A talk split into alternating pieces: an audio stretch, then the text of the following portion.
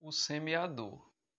Todo santo dia eu jogo meus livros pelas calçadas, na plena certeza que muitos e muitos serão abertos pelo meio e logo fechados e entregues às traças para que elas os devorem.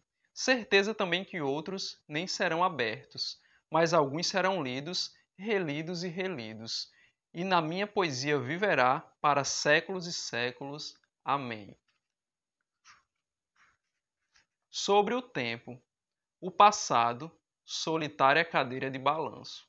O futuro, a Deus presente. O jarro.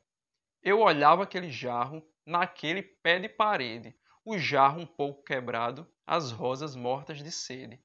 Eu queria lhe ajudar, com os meus carinhos quebrar os cardos das suas dores, mas com medo de partir, aquele jarro eu parti, levando comigo as flores. Panela de barro. No fundo do poço, um riacho, longínquo e sábio. Um fio de lama, um pote em pedaços. A criação, a panela, a concha, de Kenga a lacuna. A panela da criação. O grão inexiste à espera do céu. E uma boca aberta como a panela. Incrível! Um homem matou um pássaro, assou e o comeu. O mundo gritou antiecológico, antiecológico. Outro homem dizimou a floresta onde o pássaro morou, e no lugar ergueu um prédio. O mundo gritou: empreendedor, empreendedor. Esplendor. A tarde desmaiou o sol sobre teu telhado normando. Fui amornando a telha, a telha aborígene que te cobria em fim de tarde que se anuncia. Conversão não é com grito e pancada, empurrão, cimento e ferro que se conserta um cristão.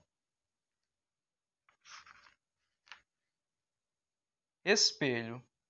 Sou o poço, ouço o eco de mim mesma no eco de tua voz. De outro ângulo. Muitos homens escalaram aquela serra. Muitas chagas deixaram em sua alma, mas, para mim, ela ainda continua virgem. De origem potiguar. As pontas dos dedos velhos apontam para a face. Rolo de fumo cru, pedra viva do chão.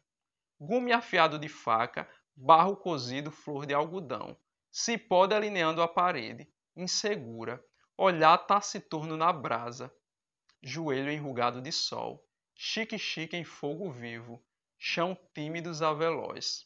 E o caboclo ateia fogo no pavio, atento ao fogo do cigarro de palha.